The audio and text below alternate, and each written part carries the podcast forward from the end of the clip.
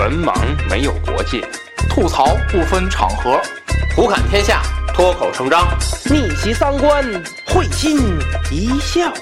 欢迎收听《文盲脱口秀》。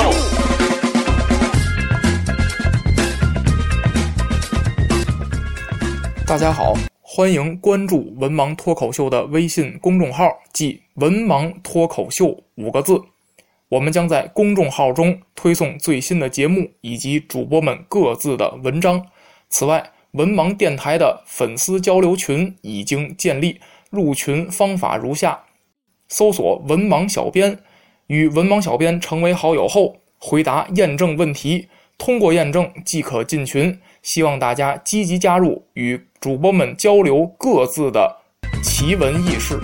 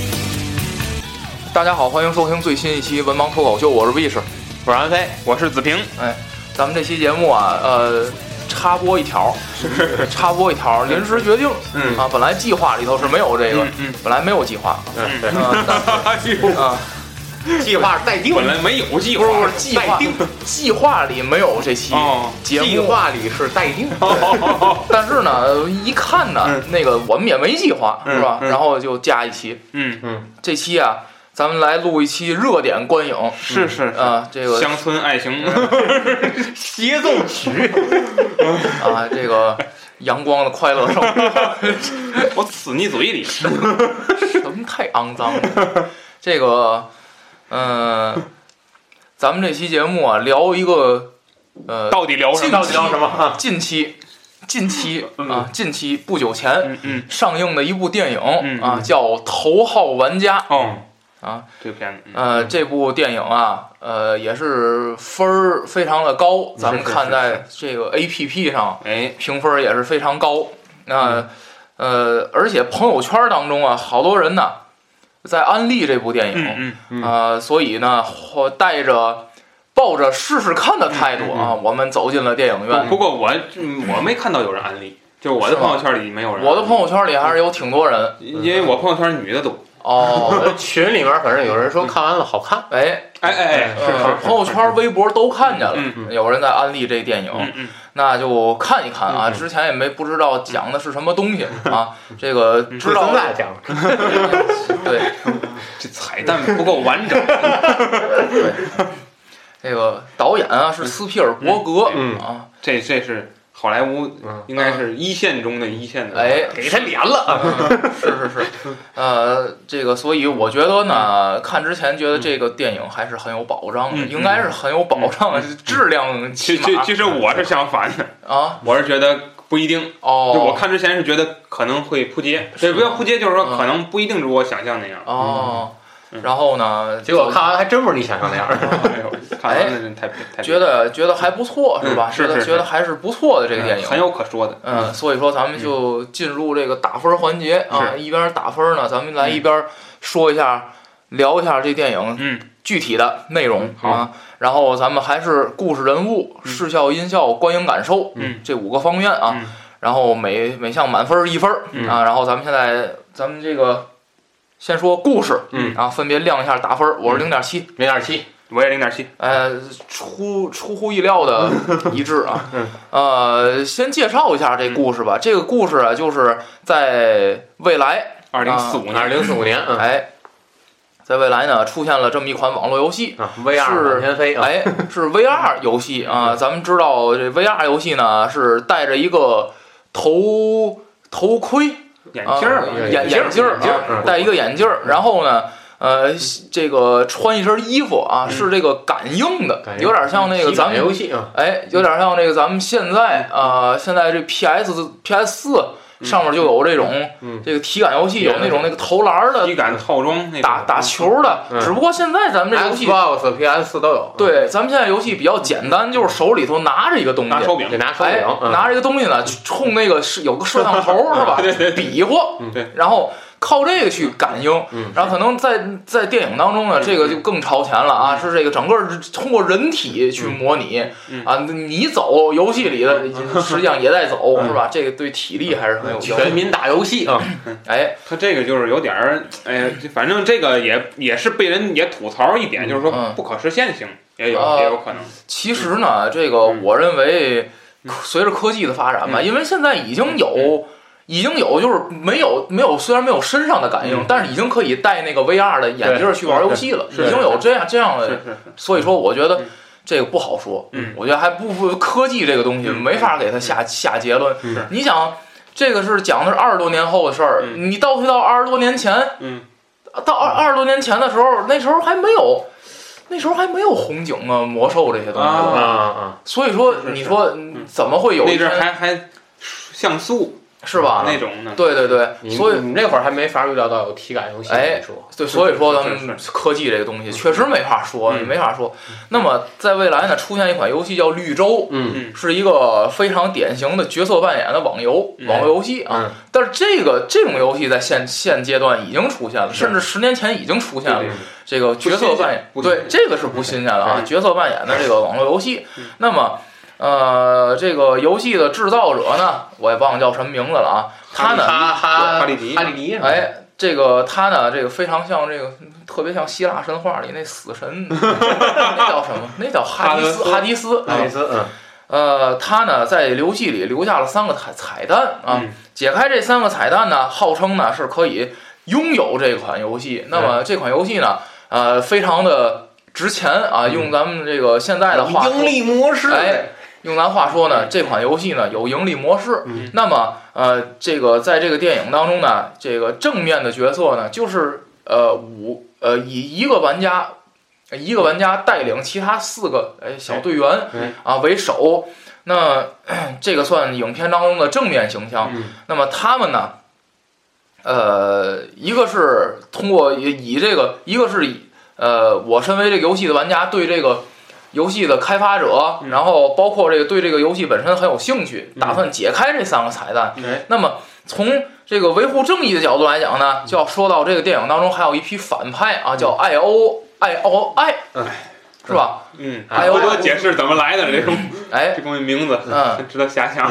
哎，IOI 公司，嗯。那么他们这个公司呢是企图啊，呃，去霸占这个绿洲这个游戏。那么他们也是获得盈利模式。对对。嗯，所以呢，他们呢就呃养了一批呃枪手啊，嗯这个其实是工作人员，呃，也去在这游戏里解开这彩蛋，也是企图呢获得绿洲的这个拥有是叫什么？就叫这个经营权，经营权是吧？经营权，那这两伙人呢就产生了冲突。那么在解开这个，在解开彩蛋，逐步一步一步解开彩蛋的过程当中嗯，呃，主人公呢也是最后打败这个反派，了解到了游戏开发者的一个初衷，嗯是吧？就这么一个故事。获得了爱情，嗯开着绿洲关了，从一个屌丝或变成了高人生赢家。哎，是是是，是。那么这个故事呢，呃，就是大概就是这样啊。嗯这个其实从不是从一定程度上来说，这个故事也没有什么特别的新意。是对对对。它的新意体现在它的世界观上。哎，嗯，那么，呃，这个之所以呢给零点七啊，我给零点七呢，说一下原因吧。嗯啊，给了比及格分更高的一个嗯分数啊，我觉得呢这故事呢，呃，说明白了它是什么意思，嗯而且呢，我觉得在故事当中呢，呃，加入了一些升华主题的东西嗯啊，比如说这个对于游戏的思考，其实我觉得每一个玩游戏的人，他都在成呃，都他都会对游戏有一个思考，包括我本身也是一个曾经是一个网络游戏爱好者，所以 曾经啊，所以我认为呢，他在故事当中呢加入了一些呃对于呃游戏本身、对于玩家本身、对于盈利模式、嗯游戏的盈利模式的思考啊，所以故事我觉得还是高于应该是高于及格的水准。嗯那么没有给更高的分儿呢，是有一点失望。嗯我认为呢，最大的失望是对于他对于结尾的处理。嗯咱们看到对结尾的处理，实际上是一个皆大欢喜的嗯嗯结尾的过程。那么呃，我觉得这是传统意义上美国电影对结尾的一个处理手法。其实我觉得这个题材本身呃比较新颖，嗯而且立意呢，呃，我觉得也很好，就是它立意，它去呃追溯这个游戏开发者，这叫什么？他的初心，初衷啊，哎，嗯初衷对初衷，他的初衷啊然后他的呃每一个游戏者的初衷呢，实际上是让大家去从游戏当中寻找到快乐，嗯，寻找到乐趣，嗯并而并不是在游戏当中逐渐的迷失自我，嗯甚至是把游戏当成一个赚钱的工具。嗯是所以我觉得它的立意很好的情况下，它的结尾并没有处理好。其实我认为，如果把这个故事交给韩国和日本那种电影、嗯电影的价值观，嗯错不不是电影价值观，就把交交到韩国、日本对待电影的态度、嗯处理电影的手法，我认为其实这个结尾，也许绿洲就关了。嗯。嗯。所人们回，归生活，所所所以，我觉得。他是关了两天，对每周关两每周天，关两天，对，所以我觉得，呃，一呃，也许交给这些，这交给韩国、日本这种这种嗯。呃电影艺术嗯。比较另类，反正跟美国不一样的嗯。一个一个国家去处理这个结尾呢，我觉得可能能更加升华主题一点而这。而这在这部电影当中，我觉得结尾显得会比较弱，我觉得结尾会显得比较弱。呃，反而当拿出彩拿到彩蛋的那一刻，嗯，呃，反而我觉得这个电影实际上在我心目当中是是是降降分儿了，是是是实际上是走低了。从从那一刻开始是实际上是走低了嗯。本来当中的很多铺垫，我认为都很精彩的，但是到最后，我觉得又是一个又是一个那种那个那个那个想起那个《虎胆龙威二》那个结尾。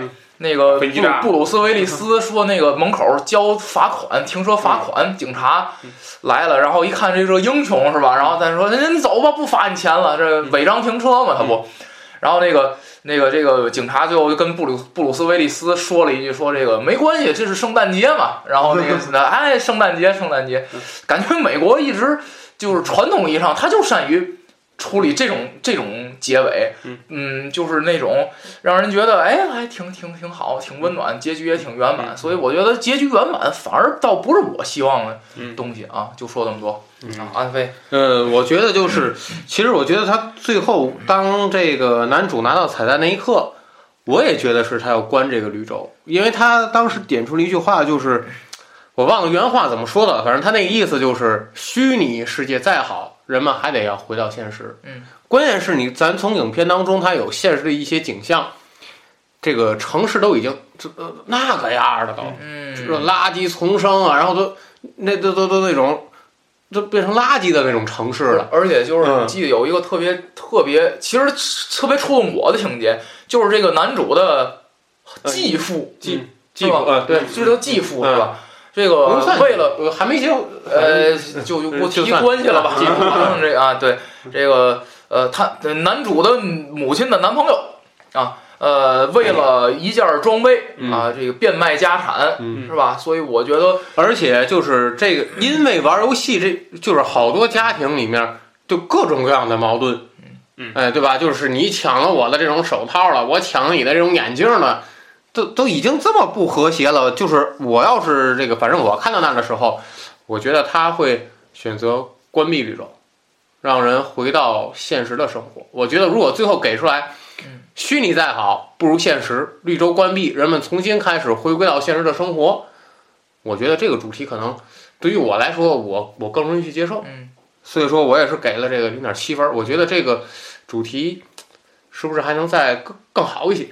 嗯没有，我嗯。我嗯。总体对这个 电影，我觉得就是，呃，各方面都具备，肯定是一个及格的分儿。嗯。而且呢，又有很多就是斯皮尔伯格一贯在电影里出出现的题材，嗯。比如说这些伏笔，嗯。尤其是那些个你不经意发现的东西，到最后你发现还有点用，嗯。就这些啊。嗯。所以这些就是我觉得你老油条了嘛，嗯。好莱坞老油条了，这个处对他来说处理太简单了。嗯嗯，故事，呃，尤其是斯皮尔伯格啊，他是一个典型的什么呢？他不是说咱们传咱们说一那另一种意义上的，比如说墨西哥三杰那种，就是说纯艺术片儿。斯皮尔伯格是不会不做那种电影的。嗯斯皮尔伯格就是是做的最好的，其实是爆米花电影。嗯嗯，对，拿一个模型他都能拍出大白鲨。是是是，嗯所以他是他是一个对电影有着极高天赋的一个人。对，所以他像他处理这种电影，他肯定就是说怎么能让能让大家燃起来嗯这种，那么这个故事基本上达到了。是呃，而且最后我觉得啊，就是大大家去看斯皮尔伯格电影，也没有说特别悲惨的结局，或者说特别、特别不幸的结局，嗯很少。嗯嗯、可能最不幸的也就是拯救大兵瑞恩，哎嗯也就是也就是那种了。嗯大部分因为那战争嘛，嗯战争残酷的嘛。但是你看战马，战马的就还是一个挺好的结局。是是哪个布拉德皮特？哎，不是不是那个，战马。嗯嗯哦哦然后呃，所以他就是像像他处理这些电影嗯，他就是基本上就是结尾不让大家太失望，嗯，基本上就是。所以呃，我觉得从尤其是可能咱中国，我觉得还差着，可能国外对游戏可能更痴迷，嗯。而且而且你看啊，就是说咱们观察游戏这个角度，就是很多就中国人可能你拿你中国人你问中国人知道的什么游戏嗯，其实啊超不过五个，嗯，就是哦。尤其是日常玩超不过五个。嗯，但是在国外百花齐放，什么游戏都有，嗯，所以在那样一个国家，我觉得你要把这针关了，可能反而是大家可能会比较失望。大家还是希望就是说什么生活是生活，游戏是游戏，我们都都都需还是需要有。嗯所以我觉得它可能也是面向更广泛的一个市场和那个受众面吧。嗯所以我觉得总体来说，呃，这部电影该有的都有，嗯嗯、肯定是比及格分儿高一些。但是呢，你说这个电影有什么突破？嗯从实际上来讲，咱们一会儿聊特效可能有突破，别的我觉得这部电影对斯皮尔伯格来说，其实他做的也很有限，嗯没有说特别多的一个一个贡献吧。嗯嗯，好，那故事就说那么多啊嗯，然后再说一下这个人物嗯啊，人物我给零点六。零点七，零点七，嗯呃，人物啊，我先说吧，分最低先说。呃，人物我觉得这个，呃，人物啊，这个实在是，就就我觉得这个电影不是主打人物的电影，所以尤其这个你无论从人物本身的设置来讲呢，呃，是非常的，呃，我认为啊是脸谱化的一个角色。嗯嗯。啊，这个呃，屌丝就是屌丝，嗯。然后这个小孩儿就是小孩儿，嗯。呃，然后网络游戏这个玩家就是玩家，嗯，呃，反派，呃，就是反派，嗯。然后呃，这个这个这个这个游戏这个制造者，这个呃，也就始终是那么一个状态，就是感觉呃这人。智商很高，但是没情商这么个人。啊。然后咱再从这个演技来说呢，呃，演技来说呢，这个主人公啊，主人公这个演技呢，我觉得就只能算是合格。嗯。啊，也没什么给我留下更深印象的东西。然后这个女主，嗯。呃，女主呢，我觉得呃还不如男主。啊，呃，然后 反派的呃表演呢，就那个那个那个那个首席执啊对执行官是吧？那个演的，我觉得啊，他演的还是六世啊，哎，演的还是比较精彩的，但是我觉得他有点儿跳戏，就是有不是不是跳戏，他有点出出出这个戏，嗯，就是他他在用一种他在用一种压倒其他所有人演技的方式去诠释这个角色，我觉得有点有有点，我觉得有点拖大这个人，呃，演的嗯好是好，但是我觉得跟这个整体格格不入啊。然后呃，其他的角色也没什么更多角色了。这个嗯那个合伙人演的还不错，我觉得。啊啊啊那个就那个零零零零七里那个那那那班级啊，哎对，那个演的还是不错的啊。其余没出场几分钟啊，对对，但是 他没有没有多少戏份啊，所以我觉得这个只能就是个及格分儿啊，嗯没有什么更多说的。嗯嗯，跟卫视差不多。这个我觉得他这个人物形象，给我印象最深的反倒是游戏当中虚拟的那些人物形象，哦而不是现实当中的那些。那些其实也不是虚拟的，那些是对，只不过是他角色扮演，但是在那个游戏里绿洲里面，他嗯都是虚拟的形象。嗯，塑造的这个人物，我觉得有反派，有正面人物，有冲突，而且人物之间的性格也能交代出来。嗯，我觉得，我觉得这个啊简单了，一目了然嘛。对嗯嗯，我觉得，嗯，就就是稍微比及格分高一点点啊，零嗯点七。呃没什，么可说我我是觉得这个片子啊，就是虽然咱大家说就是可能人物的辨识度不高，嗯，就是基除了他，你要是说不是，我觉得辨识度还还还可以，但是我觉得人本身没什么东西。就是说，就说白了吧，尤其是像那个什么大东啊，像那几个人，哎基本上就是说你他要换身衣服，你都不知道是谁，是是那就是那种，就是虽然是这样嗯，但是所有的人在他的这个故事设定里嗯。有一个共同的点，就是说嗯对待游戏是一个客观的态度。哦，就我觉得这一点，就是说你会发现啊，别人玩游戏的时候，大家都不打断，嗯。大家都不去打断打别人。嗯。比如说这个有一，我记得有一场戏是这个最后，嗯。这个那个公司里边那些个嗯，那些工作人员，对对，也叫工作人员，人家现在想干的，嗯，就这些人他在工作的时候嗯，你看他们不都打那一款游戏，哎。挨个那袋子挨个试，试完之后，哎不行，把那人掉冰里头了是吧？我记得是，然后走了，又换下一个人，挨个试这些游戏。嗯。这个时候，你会发现，这个嗯男主角是不打断他们的。哦，男主角有有一点是这个已经到了那个小小方块那个那个游戏，嗯。那个游戏是世界上最早的彩蛋嘛，是，吧？然后最早被发现的彩蛋嘛，然后他到那旁边，他看着那个人打，嗯。那个人掉下去了，他才哎。过去接手，嗯。这是一点。嗯，还有就是那个最后男主角拿着那个彩蛋的时候，哎那个那个大 boss 是拿着枪指着哎他，嗯。但是大 boss 最后把枪放下了。哦。这个我这个我当时我觉得，哎，这个是嗯什么原因呢？嗯啊，是他被这游戏感动了？嗯不可能，哦他不可能被这个感动。嗯那他为什么？他很嘴角有点上扬，我看这个点儿是，他好像从中也得到了什么。嗯我就去网上查，嗯说法不一。嗯啊肯定不一哎肯定不一。啊然后嗯，我觉得是不是这个我理解不到位，或者说什么？因为我，但是我后来就觉得这个电影这个东西，嗯，没有绝对的理解。我说，除非斯皮尔伯格自己站出来说，哎否则那都是自己的想法。是不是我演员演的不好？这剧没按没按剧本演，没剪下去是吧？对吧？所以没有必要。但嗯但是我觉得就是，但是我自己后来思考了，我觉得反而符合它整个游戏里的设定，哦就是说这个在这个状态下，它实际上是什么呢？实际上是大家对游戏者的一种尊重，嗯就是这样。就是说，当他已经拿到彩蛋了，嗯这个事实已经改变不了的时候，嗯。那么我觉得他是实际上 BOSS 是一种成全的态度，啊也是一他同样也是一种释然的态度，因为他不知道那个游戏开发者到底要给他什么。嗯。嗯其实他看到了，嗯。他看到哦，他最后拿着一个彩蛋，嗯嗯他也很满足。嗯。就这就，然后这就让我想起了我小时候经常，因为咱们那阵儿也经常玩电子游戏嘛，嗯。就是说想到了一个事儿，就是我脱脱衣麻将的故事，那那个不是那个，是是别的。然后就是哦我发现我小时候，我的一个表哥，嗯，特打游戏还是还是那麻将哦，那麻将是你带人的另另一个麻将哦另一个麻将。就是我发现就是那种那个红白机红白机，就是那个时候就是我那是小啊，嗯。小就玩游戏那那手潮的那个第一关都过不去了嗯。那水平。嗯。然后我发现什么呢？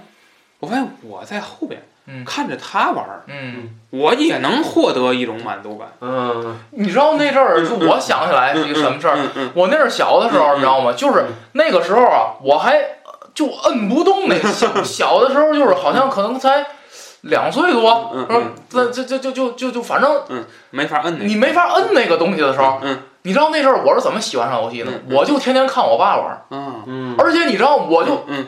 就就是嗯，后来我把这当成一个节目，就是我逼着我爸玩儿，我我在旁边看，我也过瘾，嗯啊就就是这样嘛。啊，就是说，你你为啥这不仅仅是在这个咱小的时候，你包括后来咱风行的像什么刀塔、嗯什么这种游戏的时候，嗯也是一个人玩，旁边也有一堆人看着。就跟那个看下棋的似的那个啊 就，所以可能现在也不有一个新兴的职业游戏解说。哎对对对为什么有人有人乐意看？对对对就我觉得这也是，就是说为什么会有这样？那么为什么 BOSS 最后把枪放下？嗯我觉得这也是这样一种心态，就是说我不知道这三把钥匙到底是怎么得到，嗯然后我也不知道最后这个这个开发者会会给你什么。嗯嗯，但是当我看到你玩成功的时候，哦。我也会自然有一种喜悦。哎，所以我觉得这个他这个，而且他不是一个人，他这个角电影里的这些角色全都是这样，嗯。就好像游戏者他有一种惺惺相惜的感觉，在这个影片里嗯。一直贯穿着。嗯。所以我觉得从这一点上来说，应该是比及格分要高一点。哦。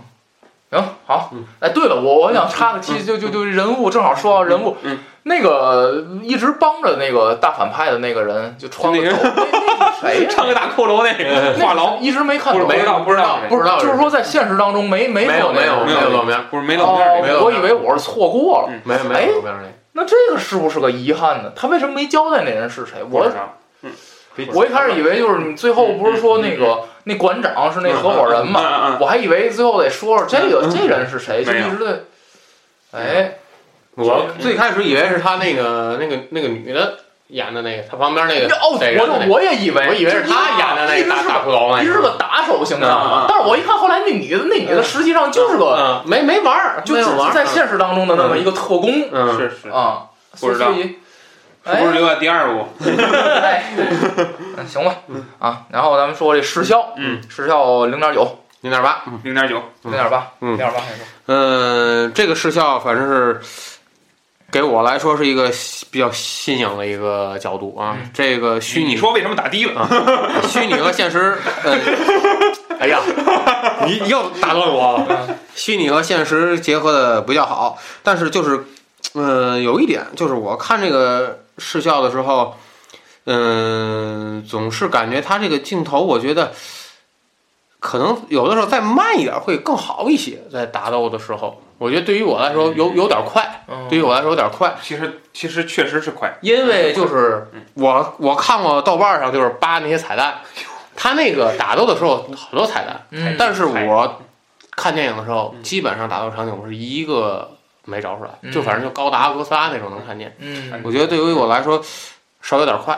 嗯，就得定格，然后放大，挨个找个那个宠物小精灵那个，是呃，但是对于但都是对于我来说，这个视效很很新颖，嗯嗯，很新颖。嗯呃，尤其是他对于这个在这个玩游戏的时候那种的感觉，就像给我的感觉真是真是我我我站在那个游戏里，我在那去玩游戏那种感觉。嗯我觉得这点还是比较逼真的。嗯嗯嗯我就是因为这打斗场景，所以说我稍微低了一点，嗯啊，零点八。嗯，那邹老，我觉得他其实斯皮尔伯格这回做的很讨巧，就是说，呃，他不不必像复联那种，就是说我还得做的再真实一点。哎，对对对，嗯他这个游戏嘛，游戏就是 CG 嘛，嗯对吧？就可以解决了对这个水平。那么他这个可以，我觉得啊，这回这个视效啊，尤其是在第一场那个赛车，啊，那就眼花缭乱的场景。是是，而且那个一会儿再说音效啊，就是说配合起来这个场面，我后边那那几个大姐都疯了。都都几个那几个大姐都说，哎呀，这是么玩意儿？都这样，哦 就都那种，哎呦，都崩溃了都一片，你看它很乱啊，那个场景，嗯那个场景什么时候你能稍微熟悉一点？嗯，是他后来倒车，啊，第二回你再从那个下往上看从，上嗯你才能再把这个过程仔细的看一遍都有什么。哎，就第一遍的时候，什么出来个恐暴龙，暴龙，出来个金金刚，刚先是那个，先是那一个一个霸王龙，然后是金刚，还有大铁球，然后有一个是铁铁球，嗯嗯，还有一个我记得还有一个吧，嗯，记不住了嗯，那是什么来着？好像就是轨道什么的，那个嗯那个那个地上有什么，反正就不不太清楚了。就是说，它设置障碍赛嘛，嗯就是这些，就是你看这些东西的时候，哎呀，确实是有点乱。但是，呃，咱们说从另一个侧面来说，我觉得也是，像有一些电影，嗯，他为了一个场景，嗯让大家看，比如变形金刚啊之类的，嗯嗯它可能让你让你看的爽，嗯，他还冒慢放一动作，打半截儿呜，哦，还这还还还这样。嗯但是你看这片子，嗯，我做了那么多工作之后，哎，我就给你快放。嗯，就我就有一点儿就是说，嗯这个就是好像高到高到又又高了一个层次，哦，但是我觉得看的不过瘾。是吧？他是他是这样一个感觉，所以，呃，所以这是一点。还有一点就是说，瑟皮尔伯格啊，他在他在电影里头做视效，那做多少年了？嗯，对人家来说是轻车熟路的一个事儿。嗯嗯所以我觉得，实际上这个片子更多的视效，嗯，我觉得反而不是这些个特效场景，嗯嗯或者说大片儿的这种是爆炸什么的场景嗯，而是闪灵的那一部分。啊那一部分是他真正他的他的本事。嗯，你想，斯皮尔伯格做大白鲨出身的，嗯做《侏罗纪公园》，嗯做什么？他做惊悚片啊，嗯，是有独特的水平。哎，这个人，嗯。所以你看他在复制《闪灵》，《闪灵》不是他的作品，《闪灵》嗯不是他的作品，嗯《闪灵》是七十年代一个七十年代八十年代一个优秀的恐怖片嘛，嗯。影史第一，恐嗯怖片排行影史第一的。嗯。然后他在做《闪灵》这一段戏的时候，嗯，他他能让你一个看过的人还害怕。哦，那《闪灵》我看过，嗯。我就后面那大姐说这是嘛呀？又又又来了，问问了问了整两个小时，嗯。都不知道是什么东西。我嗯旁边大爷不敢看，嗯。一会儿再说彩蛋的问题啊，嗯。他咱咱先说这个视效，就是说你能让你看过的人，嗯。就是你那个浴缸里是什么，我全我完全知道啊，啊但是我还是感觉很恐怖。哦，他能再让你这样，而且他那个这个片子的剪辑，嗯这个水我觉得剪辑的水准真是非常高的。嗯。那么再说摄影，嗯。这个片子的摄影，我没记错的话，应该是《拯救大兵瑞恩》的那个摄影，就哦。是是这个获奖的嘛，嗯。也是也是非常优秀的一个一个摄影，是他来摄影的，可以说也是呃斯皮尔伯格搭老搭档嘛做的，所以也是说呃各方面吧，从呃角度讲，我觉得都是水准非常高的一个片子，嗯而且是就是因《头号玩家》在宣传的时候，我们看预告片的时候就觉得。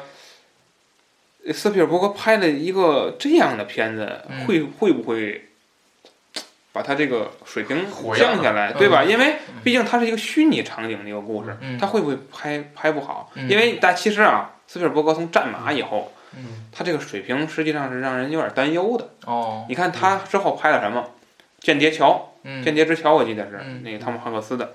然后还有一个什么《华盛顿邮报嗯》，去年的一个片子，嗯。还有《圆梦巨人》嗯。嗯。这几个片子，实际上跟他之前的水平比是差一点儿的。嗯。所以我觉得这个《头号玩家》是，他这是是赶工做的，嗯，还是说这个精心又准备了一年两年，然后出一大，这个咱不知道。所以，闲暇时间弄的一个，哎，不是这不，这这回可可以看到是不是了啊啊？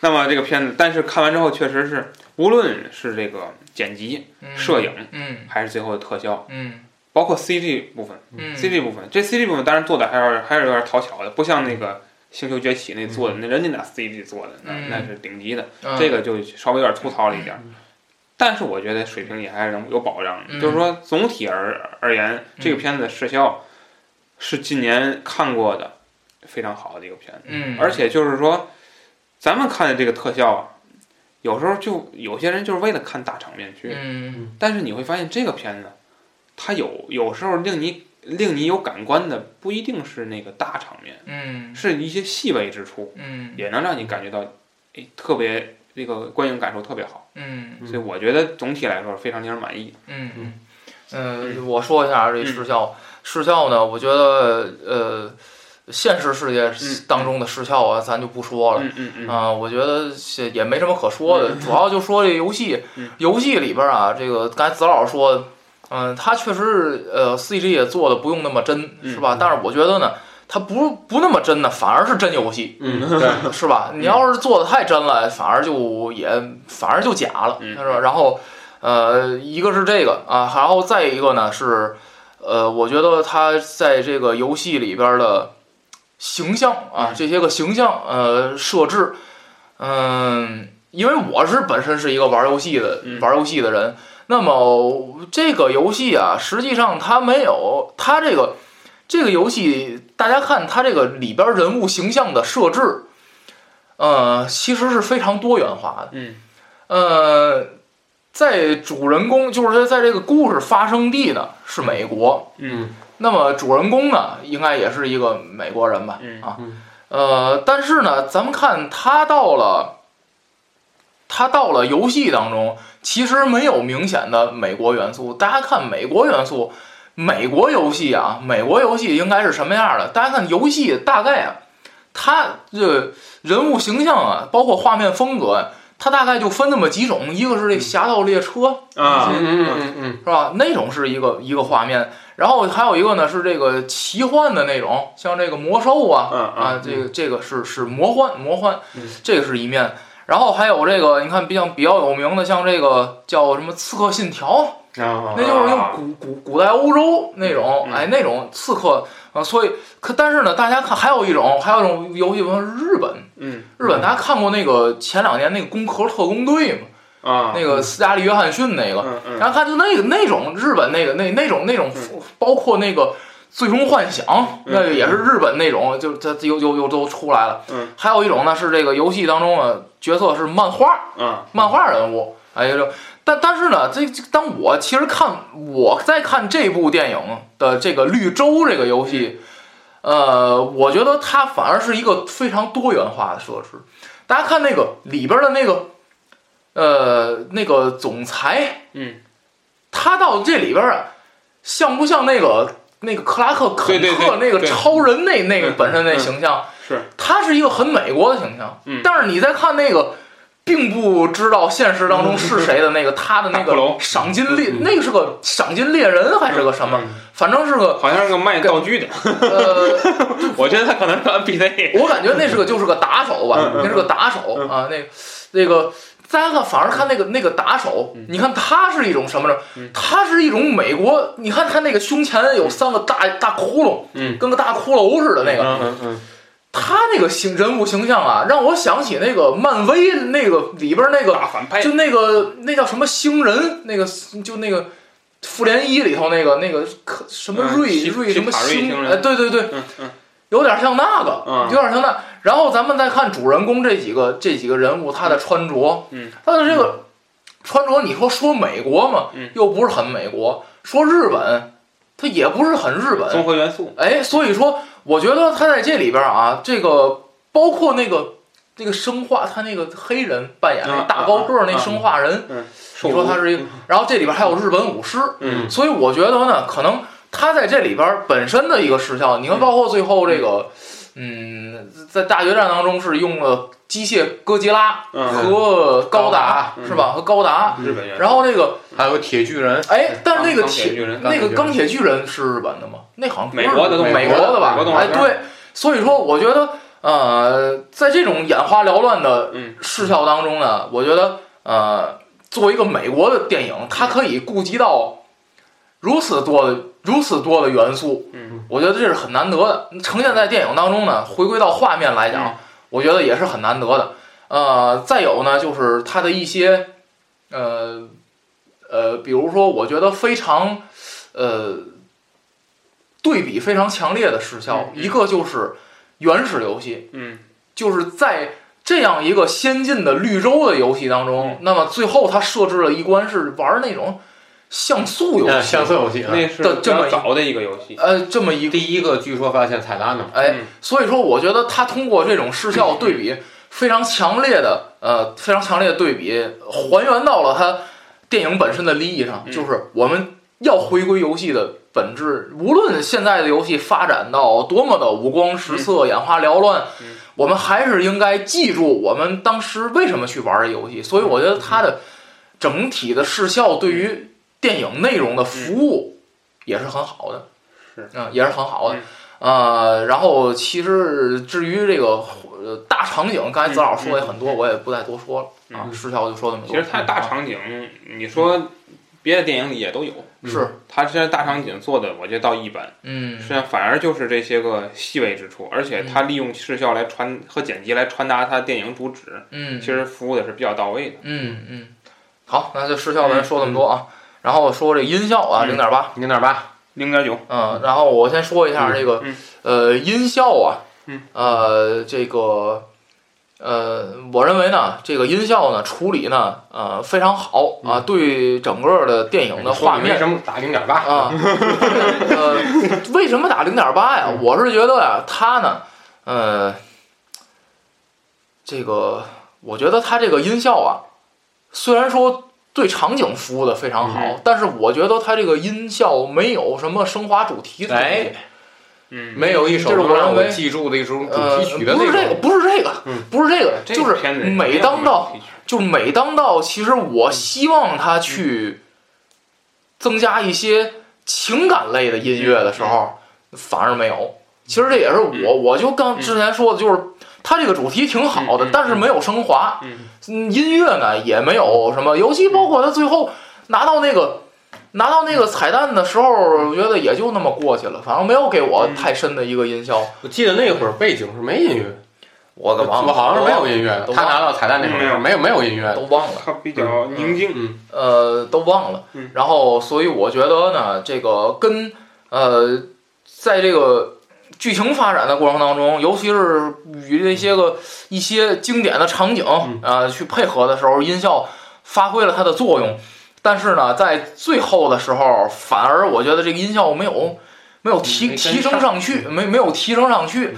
啊，我还举个例子，就是《泰坦尼克号》。啊，那个那个我心永恒那首歌为什么能够被大家记住？我觉得第一就是这个音乐本身非常好，嗯，但是我认为呢，如果说啊没有《泰坦尼克号》这电影，单独的，比如说某个歌星发行了一首单曲叫《我心永恒》的话，我觉得这个这个这首歌最多是八十分。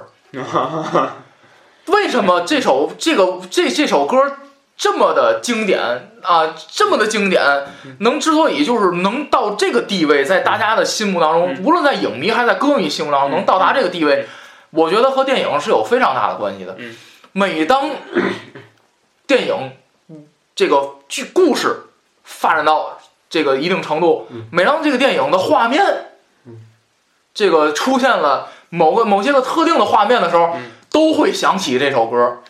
嗯，我认为这才是呃一一首电影配乐啊，或者说一个电影与音乐的，呃就是画面与音乐当中配合应该能达到的东西。嗯。但是我认为在这部电影上我是没看到的。啊，嗯。嗯，就就这么多。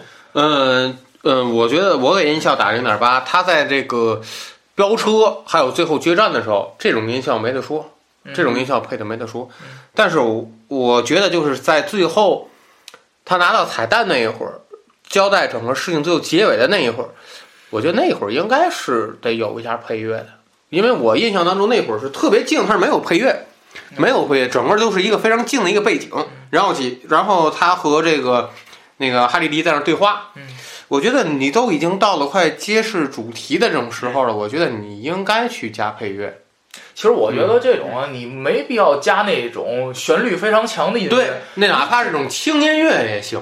钢琴啊，嗯，弄点我觉得那我觉得这个点儿的处理不应该是这种静的这种背景，我觉得应该，我应该是，我觉得应该有一定的背景音。嗯，我觉得这会儿处理上，嗯，对于我来说，我觉得不是特别的好嗯嗯啊，所以说打了零点八。嗯，这个片子实际上，我我我我觉得啊，就是可能是斯皮尔伯格他就没想在这个片子里让大家记住什么特别深的音乐，嗯嗯因为你咱咱大家回想啊，《侏罗纪公园》嗯那个背景音乐，哎是是是对吧？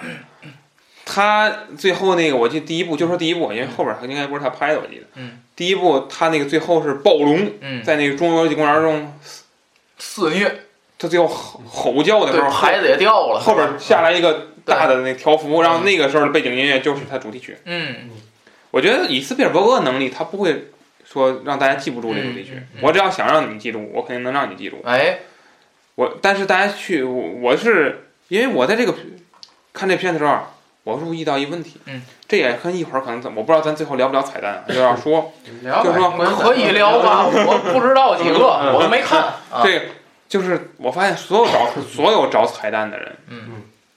可能是我看的少啊，我看的是一百多个那个版本，嗯。有有两个版本，都忽略了一个事儿，嗯就是音效里边的彩蛋。嗯嗯。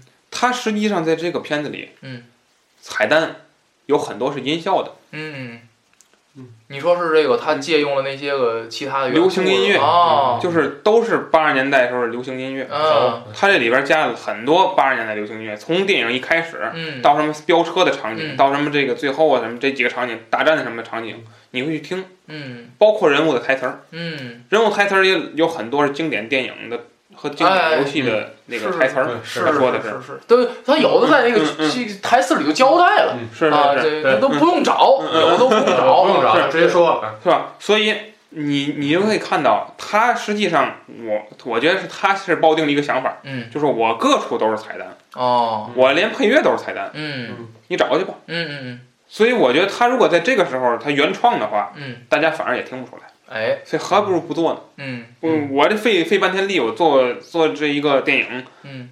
我做一个配乐，你知道做一个音乐不是很简单的事儿，嗯尤其是给斯皮尔伯格做做音乐，哎。所以还不如就是说干脆就是用这些重打击乐什么这类的东西。嗯那么交代一下，就是说这个电影的配乐啊叫亚伦嗯。史维斯查，嗯。这个人嗯，在呃好莱坞被誉为重击之王，哦，不是打人那个重击，哦。是全网。哦。他就是他，嗯，他为什么叫重击之王呢？嗯。这个人有一个特点，嗯。他不喜欢实体的音乐，就是说，比如说我弄一个乐队，哦。管弦乐队来我后边演奏，就像那个哦八十年代不都那么干吗？哦。包括现在也有，嗯。不用，嗯。我都拿电脑合成这个音乐。哦而且他特别喜欢什么，就那种节奏感特别强，嗯，然后这种战争场面就这种，哎。所以他最有名的几个作品啊，嗯《阿甘正传》，哦。他凭借那个电影他好像获奖了。嗯然后，但是这是早期的作品，嗯。今年的。嗯。我就说一代表作嗯《复仇者联盟》，哦。你就懂了吧？哎。他是做做这种，他对人家来说轻车熟路的一个片子，嗯，所以他就是，所以他在做这个片子的时候呢，他就可能是我觉得比较简单，嗯。对他来说非常简单的事儿。嗯，就是这个片子就可以完成了。而且呢，反正我是听了听见了至少三首，至少啊嗯。三首配乐嗯。是八十年代流行歌，嗯。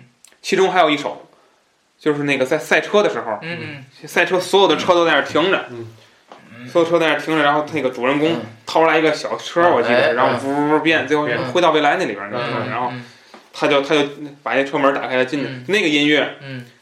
后来被中国的一个歌手翻唱了，哦。刘德华哦。翻唱的，叫我恨我痴心，哦。所以特别有名这个歌。哦所以你看你要随便找一首，基本上都是那阵儿的歌。嗯，所以我觉得它配乐挺有特点。嗯。我觉得在一个彩蛋电影里头，嗯。它作为一个彩蛋的配乐来说，嗯。我觉得挺好，哎。挺有趣儿的。嗯。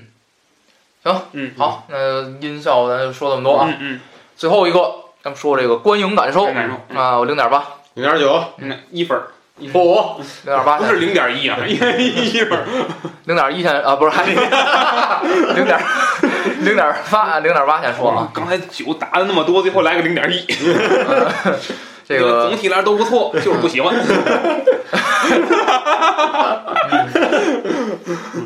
呃，这个观影感受啊，是我觉得呢，这个电影，呃，给我的感觉啊，就是，呃，有引起了很多的共鸣，但是呢，又没有让我过瘾啊，啊就没让过瘾，没让没没让没让我过瘾，所以我觉得就给了零点八分儿啊。说一说说说一说是原因啊，彩蛋没没看过，这个倒不是，这个倒不是啊。其实我没有对这个电影，就是嗯我没想去找这里头有什么东西啊。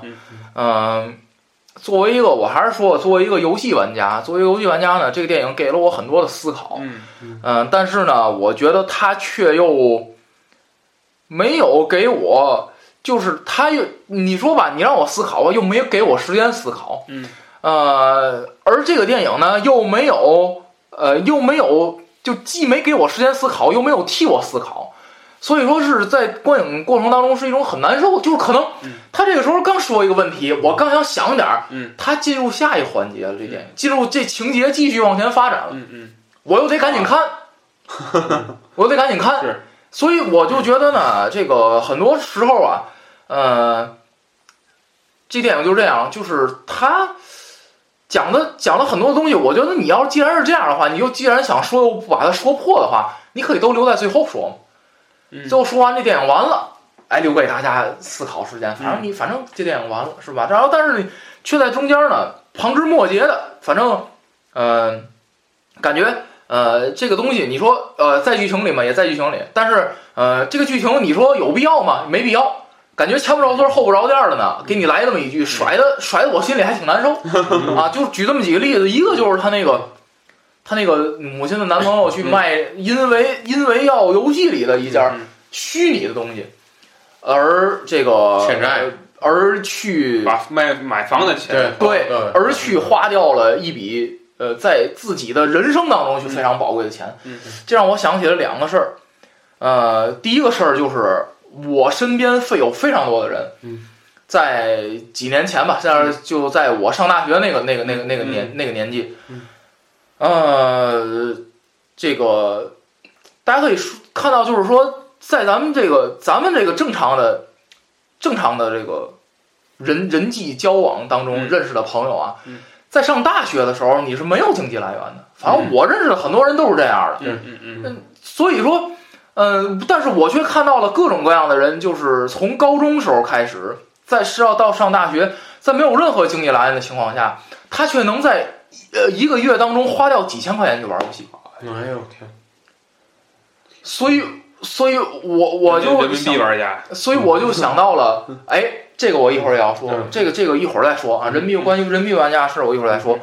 呃，关于这个事儿呢，其实我是想说，呃，无论这个游戏至于你是怎么样的，呃，我认为呢都不该去花掉家长这么多的钱去玩游戏，这是我想说的。就从我一个嗯从我一个过来人的角度，因为我毕竟是从我从曾经的沉迷游戏到现在我不怎么玩游戏了，嗯我觉得我有资格说这话。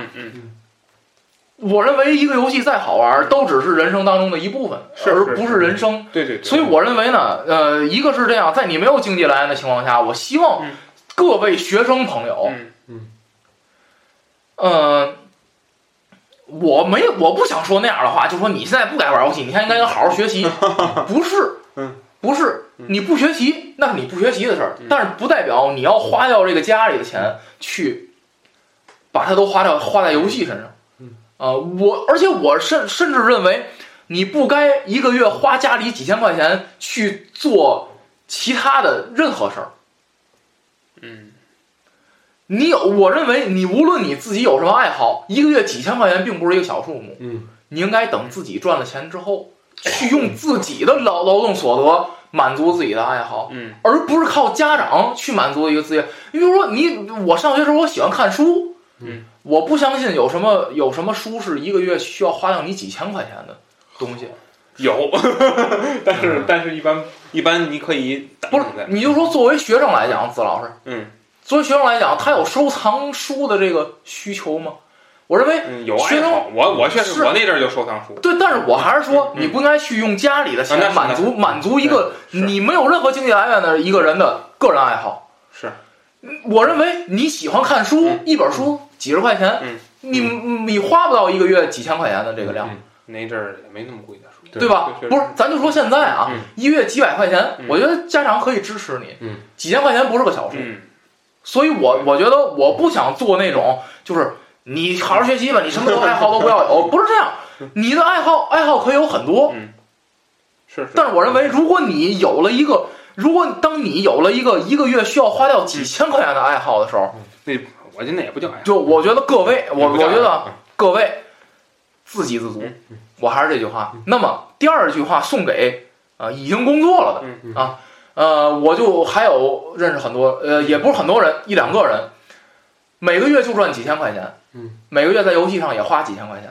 哦，我奉劝这样的人，嗯迟早有一天，嗯，你不是被游戏，就是你不是被游戏毁了，嗯，就是你自己后悔了。嗯。哼哼，所以我认为这个有经济来源的人，我说你说我花自己钱乐意是你乐意嗯，但是我劝大家好自为之。嗯，我劝大家好自为之，这是我这是我要说的。然后再说子老师刚才说的盈利模式，嗯嗯在这里边这个 I O I 公司，嗯它可以为了一款游戏去。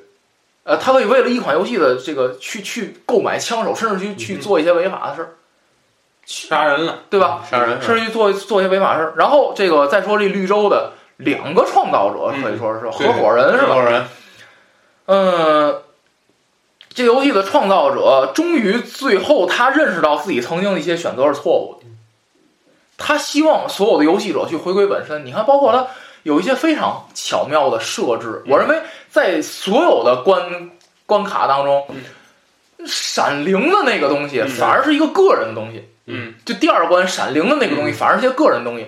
爱情，第一关和最后一关，嗯其实反而是体现游戏的一些东西。嗯第一关其实那句话让我很感动，就是我们为什么不能往后开？对，其实你看，这是一种中国传统文化的思想，嗯，以退为进嘛，这不就是是是吧？是就是说，当你那个《天龙八部》里那个棋局不也是吗？是大家都去想着，嗯我怎么样能够吃掉你的子儿？其实嗯怎么样解这个棋局啊？嗯，是我先把，是我先把自己的子儿嗯，让你吃，其实嗯吃掉，反而我获得了更大的空间。嗯其实我认为这是一种体现体非常体现中国传统智慧的一种、一种一种一种思想，就是一种什么思想？嗯一种均衡的思想，就是当你一个当当你进的太多了的的时候，你需要学会什么？激流勇退。你需要学学会什么？明哲保身。这是你需要学会一种退的思想，去保全自己。我认为很多这这这这个这个很多人成功也是因为这个嘛，就是说，呃，当你激进的太多的时候，你要想到自己如何如何这个这个。我记得当时这个吴宗宪说了一句话，说这个无论你飞得多高，嗯对吧？这架飞机最重要的什么？平稳落地，是吧？嗯我记得当时吴宗宪退出娱乐圈的时候说了说了一句这样的话，所以我觉得在那个关卡当中，这个当这个主人公他驾驶着汽车一路倒车倒向终点的时候嗯，他抬头，他其实是在整个游戏关卡的下下方，嗯他抬头看到的什么？他抬头看到的是那些个追逐名利的人，嗯虽然高高在上，但却沦为了游戏的一枚棋子。每一个游戏的关卡的游戏关卡都从这个主人公的头顶升到上面去，去阻拦那些个急功近利的人。大家谁也没想到，当你放低姿态的时候，当你当你能够在这个游戏，当你你以为你的这个跑道勇往直前是，呃，才能获得胜利的时候，谁会想到真正能赢得这个游戏的办法是在下边，是在在你走的这条路的下方，是一路倒车才能赢得这个游戏。所以我认为这是这是一个，呃，这是这个电影设置的非常好的一点。呃，再有就是，呃，最后一个关卡，没有设置任何的难，就其实你看啊，其实大家看嗯都不难。这三关嗯其实都不难。嗯，这个呃，我认为就是说，其实都是一个另辟蹊径的去解决这个去解决这个问题。那么，其实我觉得这个游戏的制这这游戏的缔造者就是想告诉大家，游戏其实上是一个非常简单的东西，只不过是游戏被人弄得搞得越来越复杂，被游戏的经营者搞得越来越复杂，这才有了人民币玩家。嗯就是正因为这样，才有了人民币玩家。咱们说，在现在中国，腾讯作为一个非常大的、非常大的代理商，嗯嗯，他，你说他做事儿了吗？他做了很多的事儿，他把很多的外国的游戏变成了中国的游戏。当然，咱不说这个涉及什么盗版的问题，嗯但是最起码，很多原来中国要想玩外国的游戏，你需要买各种各样的，比如说加速器，嗯嗯因为你毕竟你要上人家外国的网。嗯你的网速是达不到的。腾讯把它变成中国游戏，嗯让大家让大家就是没有什么门槛儿就能玩到这这这部游戏，是一个很好的事儿。但是相反，他也把这部游戏改编成了一个什么呢？改编成了一个你花的钱越多，你就越厉害。嗯，所以就造成了人民币玩家的出现。所以什么时候我认为就是说，你靠这个游戏赚钱无可厚非，对吧？嗯这个大家都是要赚钱的嘛。但是我觉得游戏什么上才是游戏的本源？我认为这部电影揭示了游戏的本源。什么是游戏的本源？通过玩这个游戏，你能获得快乐，嗯这才是游戏的本源。就像什么呢？就像是现在是玩的网络游戏，是谁有钱谁更厉害。是是，对，咱们大家想想，过去我想我上小学的时候，在小饭桌，嗯我那是小饭桌，小饭桌里有一个红白机，啊，然后大家都去轮流轮流去玩，天轮流去玩那个超级玛丽，嗯超级玛丽。那个时候是什么嗯？谁玩的好，谁是老大，嗯谁的技术好，嗯谁能通关通的多。嗯当时整个这小饭桌嗯。都敬佩这人，嗯嗯嗯，就是咱说敬佩，咱说敬佩，其实这词儿有点过，嗯因为毕竟都是一群小孩儿。嗯。可是我认为，只有那个时候，这个游戏才是纯净的。嗯。嗯，这才是那个游戏的意义，而不是说那现在那假如说如果谁花钱花多的话，嗯。呃，谁谁就更厉害。的是谁的装备好。啊？就说谁的谁如果谁花钱啊，谁就更厉害的话，嗯。那其实我认为，呃，我认为没必要在游戏身上浪费时间了吧？对，因为这个社会上很多的事儿 都是谁有钱谁厉害。嗯，对。那么我认为，那你反而放在游戏上，你的格调低了，嗯，对吧？是是是，很多事儿都是谁谁花，而且那些事儿我感觉比游戏更有意思。嗯何必要去因为呃一个月几千甚至上万元的嗯钱去在游戏当中啊用我用我的话说去争风吃醋呢？嗯对吧？是。你有这件装备，我没有，嗯。我为了打败你，我也去买这件这件装备，嗯。我就为了赢你。啊！所以我觉得嗯，呃，这件这是非常没有必要的。而而且我觉得腾讯它是它是咱咱咱客观的说，不是指责，没有指责的意思，嗯。就是说是说事实，就是说他在他实际上一上来，他还没有考虑那么多。嗯。我记得他最早啊，在这个引进的时候，因为那阵儿我们是上大一、高三、大一忘了，嗯。那阵儿就是有一什么游戏呢？那个游戏叫嗯。叫 QQ 飞车。哎嗯。哎呀，那个游戏就是嗯。就是一上来啊，我觉得啊，我我记得我玩了那么几天，嗯嗯。哎，我觉得还挺好，嗯。还总能赢什么的。嗯。你看我从一级变到了这十几级、二十级，我忘了啊，嗯。反正几天的这这这游戏嘛。嗯。然后后来我也因为我毕竟我不爱玩游戏，嗯。就关了这游戏。啊后来可能一一年嗯。还是两年以后，嗯有一次是谁呀、嗯。跟我说这个事儿，就是说这个，呃，就你呀、把那个我我把号给你，嗯。咱咱俩玩飞车，嗯。我我爱玩这个怎么怎么着。他跟我说，我有点听不懂了。我登了一回吧，反正是人家邀请我嘛，也认识一朋友登了。我登上去之后，我再一看，嗯。跟两年前完全不一样这东西。嗯，就是说，你看我一三十级的人，我跟一级的都打不赢，哎，我就飞不过。哎呦，人家那那那那那对对车都那个样了，都对对对我们都跟火箭似的。对对对，哎呀，嗯，吓人呐！是是是，所以其实我就觉得他这个经营的策略在转换，嗯，他好像就是变成了一个盈利的工具。是是是是，这个就，所以为什么现在就是说，大家还是鼓励玩单机游戏，哦，就是也在这儿，就是说游戏这个东西，你不能说它是坏的东西，嗯但是你怎你玩它玩游戏的时候，你需要有一个思维，嗯就是这个思维就是说怎么从游戏中获得快乐，嗯而不是说嗯一定要赢，或者说一定要这个赚，或有的人还通过这赚钱呢，嗯对不对？这个还是要要思考。嗯嗯，而且我特别不，我 不好意思嗯，我特别不理解一一种人就是代练。啊啊我这个我就特别不理解。你说，我刚想说这个问题，嗯 你说你这游戏你从一级玩到八十级，咱甭管多少级啊，嗯是不是你自己玩到八十级你会觉得更快乐？你让人给你练到八十级，你干什么？你就那你想他是想虐别人，所以我我跟你说，就是我刚才那词儿，争风吃醋，嗯。嗯，好吧，争风吃醋，嗯。嗯，呃，然后最后一个问题啊，他还想说就是子老师刚才说这问题，嗯。这个有的游戏，嗯。比如说有的游戏其实它本身在抑制这问题，比如说《魔兽世界》，嗯，我就是一个曾经的《魔兽世界》的一个中自认为的一个忠实玩家嘛，是吧？《魔兽世界》这个，它就为了避免你花钱，嗯，所以这个这个游戏改成什么呢？你花钱买时间，什么意思？就是说我上线儿嗯需要买时间去上线儿，嗯但是当我买完了时间，嗯，当时我记得三十块钱四千分钟，哦，三十块人民币四千分钟，你花了这三十块钱四千分钟了吧？嗯好，进到这游戏里以后，嗯，没有再让你花钱的地儿了。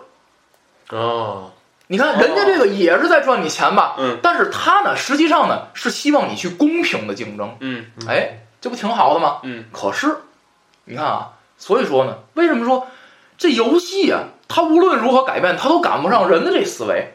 所以，游戏当中出现了什么呢？出现了用游戏币嗯买点卡。哦，你这个三十三十块钱四千分钟，这个是不是有这个？好，我现在啊，把这三十块钱折合成游戏里的钱，嗯然后呢，我在游戏里卖卡。啊，啊，我这三十块钱不买的是这个卡吗？嗯嗯你把游戏币给我，我把卡号告你，也是一种交易。然后后来就出现了代练，嗯 赚游戏币。嗯然后你听着，这个游戏币赚到自己手里，本来不是它跟人民币没关系，对吧？游戏币就是游戏币。嗯，因为这个魔兽世界这个就本来就没想让你在游戏里头花钱。嗯，好，我用游戏币去买点卡，我再把那卡卖成人民币。嗯嗯又跟钱挂上钩了。嗯，然后出现了什么 金团儿什么叫金团儿？打副本不掉装备吗？嗯嗯嗯！然后呢，比如说四二十五个人打的副本，嗯我呢弄四那二十五个需要二十五个人打的副本呢，我呢弄二十个特别强的人，嗯，这二十个人就能打这副本，嗯，我再带五个老板。这五个老板跟着这团进来，不用什么都不用干，跟着捡装备，啊啊！嗯拿拿游戏币 买装备，我然后呢，这些人这些人叫什么叫打手？啊打手拿了金币，嗯去买点卡嗯，我再把点卡卖了，卖成人民币又赚钱，啊，等于总能灰色的地下链条。无论你这个游，无论你这个游戏怎么想怎么。你别笑，是不是？是不是？因为暴雪公司没暴雪公司本意不是这样，但是你现在发现说是不是麾下的一个地色对对，地下的交易链条？无论我这个游戏怎么回避人民币，嗯，回避不了，嗯，怎么着都能让你里头的人嗯。想方设法的把任何东西都变成了人民币提出来。所以说，我也所以说，我觉得我现在不玩这个游戏了，也跟这个有关系。嗯嗯，我觉得没有意思了。这样的话，我觉得这样的话就没有意思了。嗯嗯，所以说就是包括那个那种就是什么那个呃一周到八十，嗯，就是从一级升到八十级，我一个礼拜带你升到八十级，嗯就这种。所以我觉得，哎，玩游戏是为了什么？呃，这个实在是，我觉得啊，我觉得，呃，终究无论是什么问题，终究是人的问题。嗯嗯，所以说，嗯、这个观影感受给我的很多的思考。嗯嗯，好，呃，我我给观影感受是零点九啊，零点九。这个先从两方面说，先说电影。电影这个给我的感受就是它和，呃，像《闪灵》那段，我觉得这个特别好，因为《闪灵》本身它拍的也是电影，嗯它又和借用那种电影的情节，又把这里面的虚拟人物加进去，嗯我觉得这个融合挺新颖，挺新颖。对于我来，对于我的感觉来说，呃，这这这一段儿也让我眼眼前一亮，让我眼前一亮。呃，然后就是从从各个方面，包括音效、视效来讲，我觉得这部片子对于我来说还是不错的。那么主要说说我的个人感受。呃，看这部片子就想，这个人玩游戏的目的到底是什么？嗯，对吧？我也玩游戏，但是人玩游戏的目的是什么？是说把游戏当成是你让游戏驾驭你自己，还是你去驾驭这款游戏？我觉得这是人们要思考的一个问题，就是为什么会有那么多人变成了咱们所谓的人民币玩家？包括我之前看的一个新闻，就说这个有一个叫 NBA Online 这这款游戏，二 K Online 这款游戏，一个小学生花了上万的钱嗯去玩这个游戏，为什么？就为抽到了几个好的球星。嗯，那么你玩游戏的意义何在？是对，这个那个这个，我觉得是人们要思考的。就是我也是个游戏玩家，我玩游戏的我玩游戏的目的是什么？第一个，我为了放松。嗯，我我的主要目的就是为了放松。嗯，那么现在咱有好多人玩游戏不是为了放松，第一个有的是人，就像刚才魏志说的，他是为了赚从这个游戏当中赚取人民币。嗯，还有一种，我觉得是他的心理有问题，他在生活当中容易受到一种很多不满足，那么他在游戏里就要满足。他在生活中当不了老大，那我在游戏里就要当老大。哎，是，我就各方面都要比你强，我的装备比你好，我的衣服比你好，我的道具比你好。对对对，嗯那么我觉得就是这已经偏离了游戏者设计游戏的本身。比方说，我玩的一款游戏，就经常能看出来，我我经我是一个足球爱好者，经常玩这个足球经理类游戏。嗯，这个足球经理类游戏说白了，就和咱现在的这个经营一个俱乐部一样，只不过你是作为一个那个 manager，作为一个经理，你要负责负责去呃指挥比赛，负责去这个这个交易球员等等。那么在这个游戏里面，这其实已经是一个单机游戏了。嗯但是依然有能分成两派，一派是什么？就像我这种，我这这种玩这种游戏的乐趣在于什么？不在于你拿了多少冠军，哎，嗯而在于说我把一支很弱的球队嗯变成了一支联赛冠军嗯，或者欧冠常客，嗯或者说我这支队伍里面都用的是我自己挖不靠这种球探系统挖掘出来的新人，嗯还很强的时候，嗯那么这个游戏的目的就达到了。嗯，我可能到这是不会再往下玩了。嗯那么还有一种人嗯，他们在下载好这个游戏的第一时间嗯，就会去论坛上说有没有无敌的战术，就是有没有开量必签的人。对，然后因为它是一个模拟现实类的游戏它它这个球员会有一定几率是到一定时间会受伤。嗯啊比方说我这个最近比赛打得太疲劳会受伤，嗯或者说是这种突发意外情况会受伤。嗯那么他就会去花钱去买一些所谓的这个作弊软件儿。嗯，去把这个球员的伤病给他抹消掉。嗯这个我觉得都已经？我已我觉得已经这完全这失去了游戏的本意。还有的人就是为了把游戏里把自个儿球队的钱改成非常多，随意的去买人。嗯对，我这反而倒失去了游戏的一找 bug 意义。其实其实那个 这还不是 bug，这个 bug 是指的是那种啊程序上的漏洞。嗯我觉得那个也是玩游戏一种乐趣，但这明显不是找 bug 的过程。就那个玩游戏比赛，就那个比赛的时候，嗯就哪一哪一年就是打那个 CS，嗯然后有一个有一个人就带着那个那叫什么游戏的那个挂，嗯，咱就说挂挂实际上作弊软件儿，作弊软件儿，这还能带？然后不是，然后就带进去了，然后被逮了嘛。嗯我就说人家比赛，比赛是什么？比赛是有奖金的，人家带着挂还有情可原，对吧？嗯嗯你自己在家玩着玩着，你弄一挂，你说你突然，那你别玩好不好？就是包括那个，那是打那个什么那个这个口袋妖怪，说有没有秘籍啊？我说那个秘籍干嘛用啊？就是那个秘籍啊，就是这人一上来嗯拥有所有的妖怪，所然后而且每一个都是满级。哦，嗯就是全我说全那存档嘛，我就是是。然后我说了，嗯那那那你还有什么可玩的？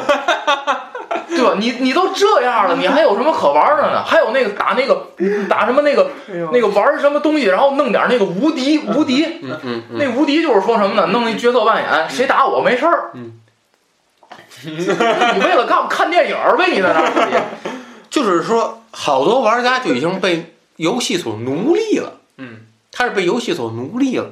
呃，所以说我现在就是觉得咱们不不仅仅是说咱们的成年玩家，嗯，还是说这个未成年的玩家，你玩游戏的意义在哪里？没有任何一款游戏能够做到百分之百的贴近于生活。嗯你说像我玩的这款游戏里面，有的人他说我在我打一些队徽的补丁，或者说球员面貌的补丁，嗯那么我是为了贴近于现实。嗯打金钱的补丁，打这种减这种这个让球员瞬间康复的这种补丁，那么你你的意义何在？嗯，这个我觉得值得商榷，值得商榷。而且尤其是在网游的时候，嗯网游的时候，因为我看我身边的同事，这为了这种，哪怕为了这种这个呃每每日签到那种奖励，嗯，就天天把这个当成一种必须去做的任务。嗯，我觉得你这已经失去了玩游通过玩游戏来放松自我，或者说来调节自己心情的一种目的了。嗯，我觉得这不是一个游戏开发商所乐意见到的。嗯就像我这款游戏来说，开发商他那次说了一句，是让我觉得特别欣慰的一句话嗯。他说：“为什么我们要开辟足球经理这款游戏？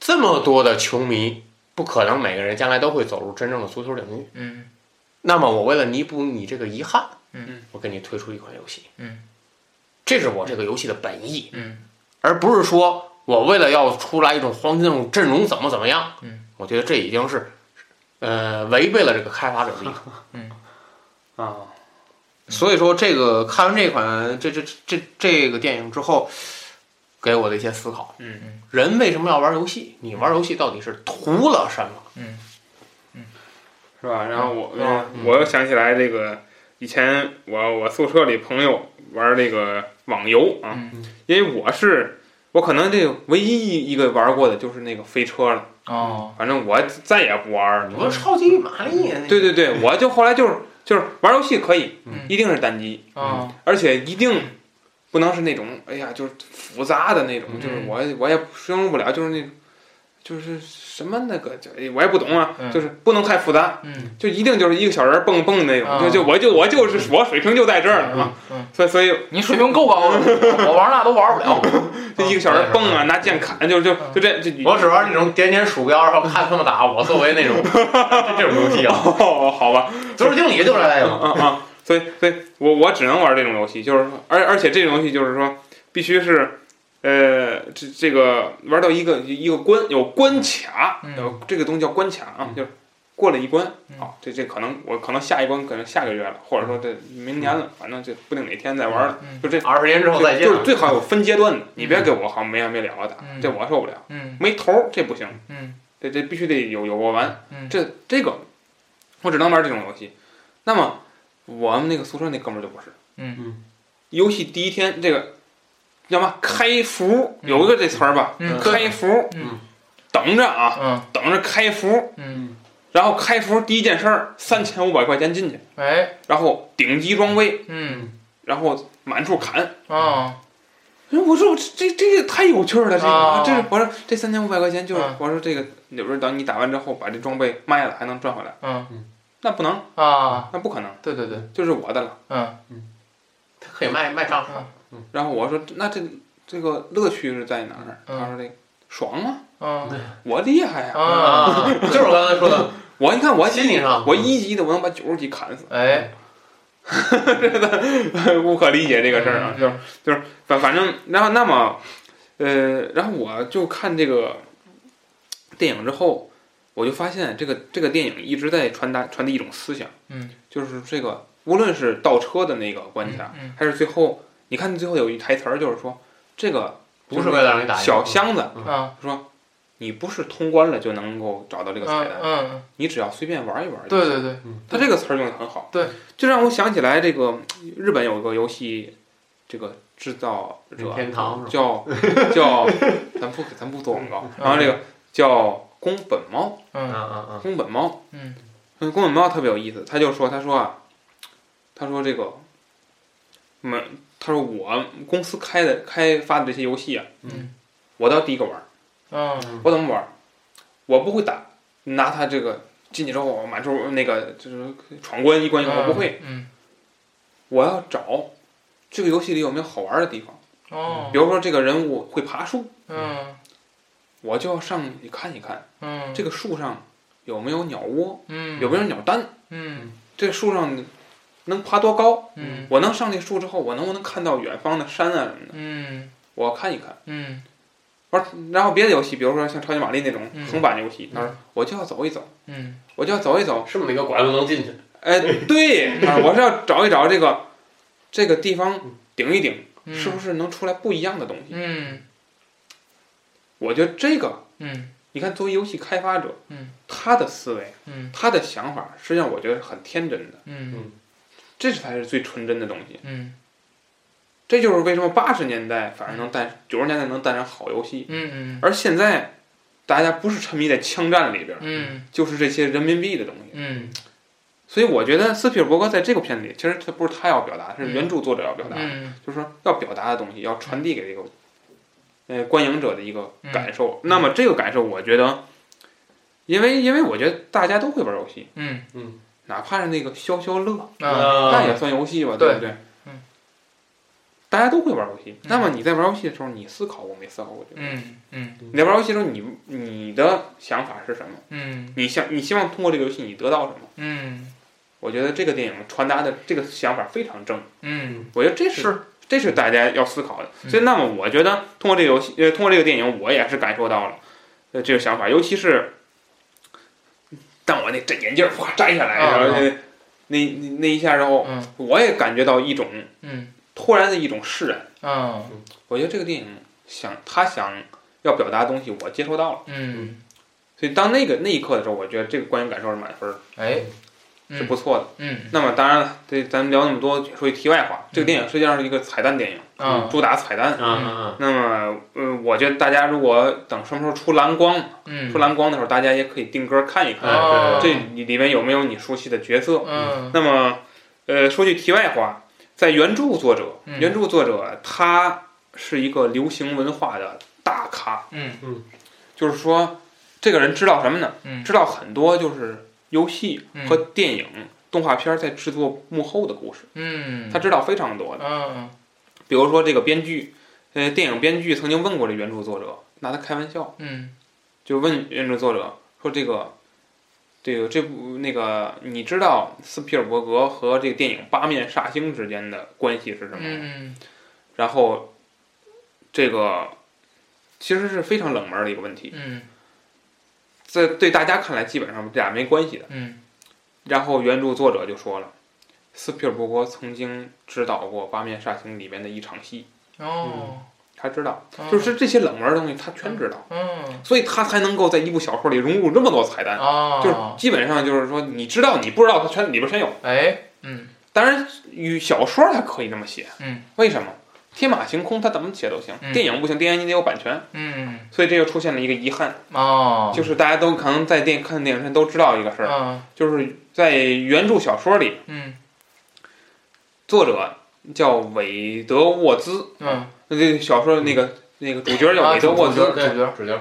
韦德沃兹他有一个道具，嗯。这个道具在整个游戏里是大神级的道具，嗯。你能变成三分钟的奥特曼，哦。能变成三分钟奥特曼，哦。这特别有意思。嗯。然后这个电影公司嘛，嗯。那个那个华纳兄弟嘛，就找这个远古公司要版权。哦远古公司呢，已经把版权卖给了美国的另一个公司，所以哦当时这个没法解决这个问题，哦。所以就最后很遗憾没有出现。哦最后在小说里哦是，呃，初代奥特曼嗯。出现了，以那个光线杀死了哥斯拉。哦。这个很遗憾没有出现啊。嗯。那么在，所以大家就在想嘛，想这个，因为大家在想，这是不是这个电影会不会拍第二部啊？哦然后就是这第二部里可能会出现哪些我哦们没有看到的动画角色或电影嗯或游戏角色嗯出现？其实，其实他是没出现的角色，他也在电影里有提到。嗯比如说他在电影台词里也提到了马里奥赛车，嗯他在那个那个哈利迪的办公室里，就那家里。嗯。最后一场戏家里头，嗯。你也可以在墙上看到塞尔达的海报，哦。就是说你还是能看到这些没出现的角色，实际上在电影里也提到了，嗯。不是没提到。嗯。所以说，所以我觉得很多人，包括我，我我身后有一大哥，那个大哥可能是玩游戏比较多的人，嗯。他就一直在这个电影里过程中一直在鼓掌，就是哦他经常看到一些游戏角色，会嗯。比如说那个劳拉，那个哦那个古墓丽影那哦。个那个劳拉什么什么守望先锋什么的，嗯。在这个电影里都出现了。嗯。所以也是可以说吧，斯皮尔伯格七十岁的斯皮尔伯格嗯。见多识广，能拿能拿下这么多游戏的版权嗯也很不容易。嗯。所以我觉得从这个角度来说，也是一个一享娱乐玩家的一个活动嘛。嗯嗯。好嗯。行，那那个咱们说一下最终的打分啊嗯，嗯。我是三点八，三点九，我是四点二，哎，这都比较高啊，都 比较高啊。都没有豆瓣高，行行行，豆瓣 特别高是吗？九点二。九点二，九点一嗯，好吧，啊，这个也是非常不错一部电影，推荐大家去看嗯啊。那我们最后这个，呃呃，最后吧，那个引用，呃，不叫引用啊，改改编一下啊，这个来自呃著名著名的这个魔兽选手李晓峰的一句话啊，呃，改编他的一一一句话，呃，送给大家，呃。每个人都要做一个玩游戏的人，而不要做一个被游戏玩的人哎，啊。好，行吧，那这期节目就这样啊，这个咱们下期再见。再见。再见。